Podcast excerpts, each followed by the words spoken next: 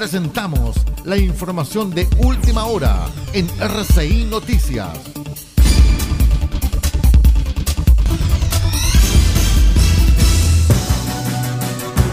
Revisamos las noticias a las 9 de la mañana. Les cuento que detectives de la Brigada Investigadora de Robos de la PDI de Copiapó, junto con la Fiscalía de Análisis Criminal y Focos Investigativos SACFI de Atacama, llevaron a cabo una exhaustiva investigación por más de ocho meses en virtud al alto poder de fuego entre dos bandas rivales en la comuna de Tierra Amarilla que mantenía atemorizada a la comunidad.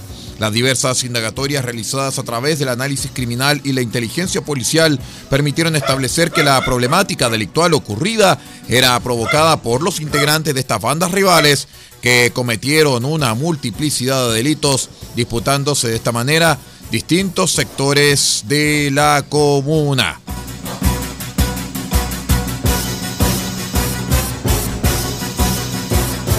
Una baja en la ocupación de camas UCI por pacientes COVID tuvo Atacama.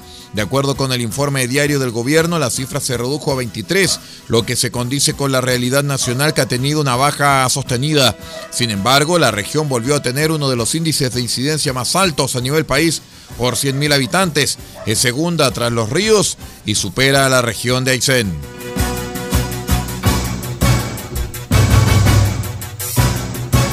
Personal de la subcomisaría Pedro Longallo logró la detención de dos sujetos por robo con intimidación en la capital regional. Según los antecedentes, los hechos ocurrieron en horas de la madrugada de antes de ayer, cuando la víctima llamó a carabineros para denunciar a una víctima de robo en el sector céntrico de la ciudad y en la ocasión entregó datos respecto a características de sus atacantes. En un patrullaje los funcionarios llegaron hasta la calle Vallenar en la población Rosario, donde encontraron a dos sujetos que reunían las características. Por ello fueron fiscalizadas y uno de ellos tenía en su poder una billetera y un celular, además de un arma blanca con la cual los habían intimidado. Es todo en cuanto a informaciones, más noticias en una hora.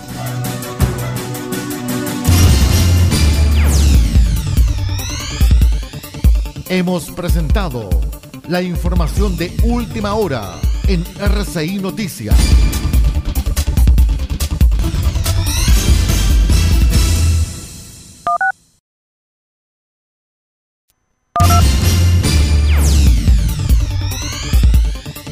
Presentamos la información de última hora en RCI Noticias.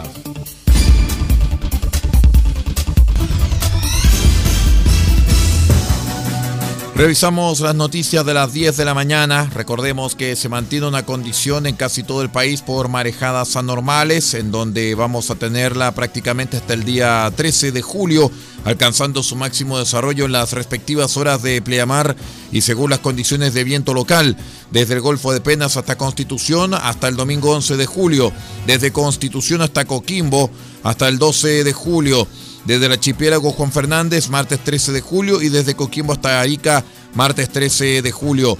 Hay que destacar que la magnitud del fenómeno permite prever sobrepasos y potenciales daños a la infraestructura costera, principalmente en bahías abiertas al suroeste, esperando que la condición más intensa se presente entre los días sábado 10 y domingo 11 de julio, sobre todo en los horarios de pleamar o de marea alta.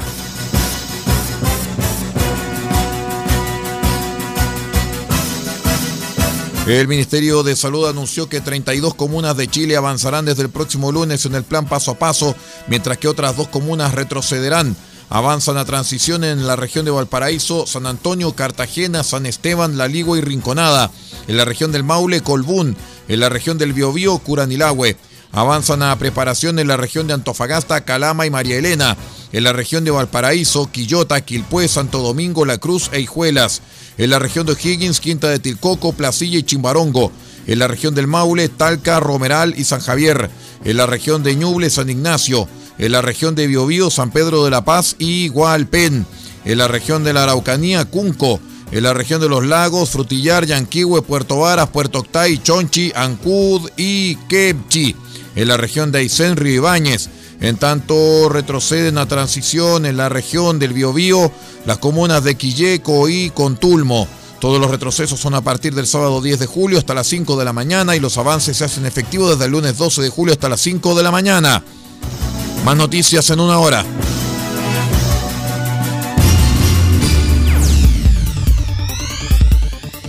Hemos presentado la información de última hora en RCI Noticias.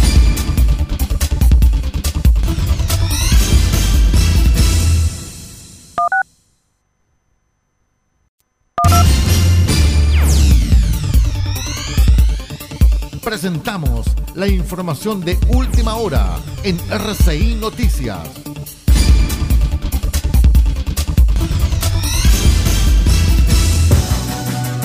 Vamos con las noticias a las 11 de la mañana porque una vivienda afectada por el fuego y cuatro personas damnificadas dejó un incendio que se produjo el jueves a mediodía en Avenida Oscar Bonilla con Mateo de Toro y Zambrano en el sector norte de Antofagasta. Al llegar las primeras unidades de bomberos al lugar declararon una primera alarma de incendio y voluntarios de las distintas compañías evitaron que el fuego se propagase a las viviendas colindantes. La Corte Suprema aplazó los alegatos de apelación a la sentencia del Tribunal de Alzada de Valparaíso, que prohibió el ingreso de buques transportadores de carbón a la bahía de Quintero tras los constantes varamientos de dicho combustible en la playa Ventanas. La apelación había sido presentada por las empresas AES Gener y Puerto Ventanas, las que pidieron suspender las alegaciones programadas para el jueves debido a que faltaban informes solicitados por las empresas.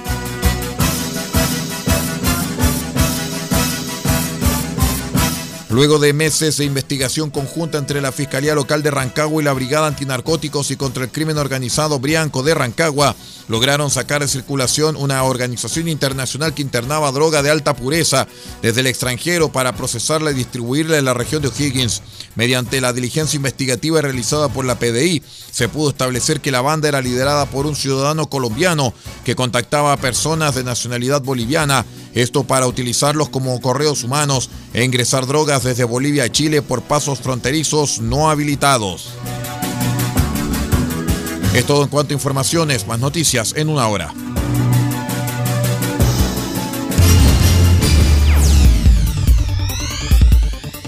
Hemos presentado la información de última hora en RCI Noticias.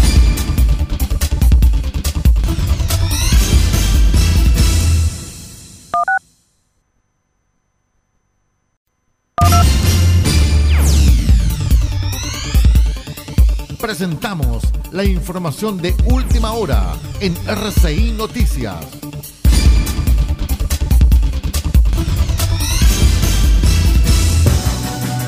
Revisamos las noticias al mediodía. Tres personas fueron detenidas por carabineros del OS7 de Temuco durante un operativo antidrogas realizado en el sector Fundo El Carmen, instancia en el que se incautó un arma de fuego y drogas, entre ellas éxtasis. En la diligencia policial ordenada por la Fiscalía Además de la detención de tres sujetos, se logró la incautación de 154 comprimidos de éxtasis, marihuana elaborada, un arma de fuego y dinero en efectivo, entre otras especies, según detalló la mayor de carabineros Jimena Valle, quien agradeció la colaboración de los vecinos para el desarrollo de este tipo de diligencias.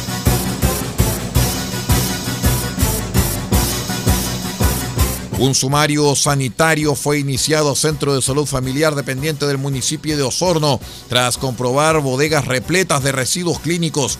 La pesquisa se refiere a una situación reportada por funcionarios del Centro de Salud Familiar a centros comunitarios, quienes alertaron sobre el colapso de piezas y bodegas en distintos centros debido al nulo retiro de los desechos desde hace más de dos meses.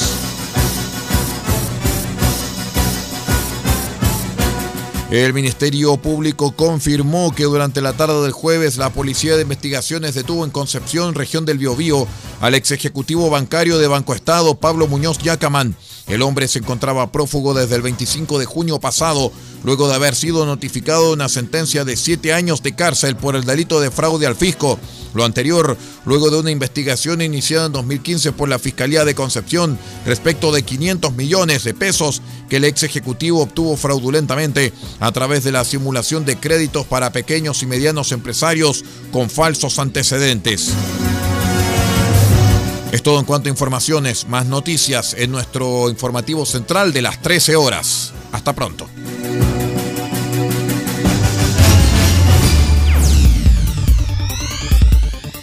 Hemos presentado la información de última hora en RCI Noticias.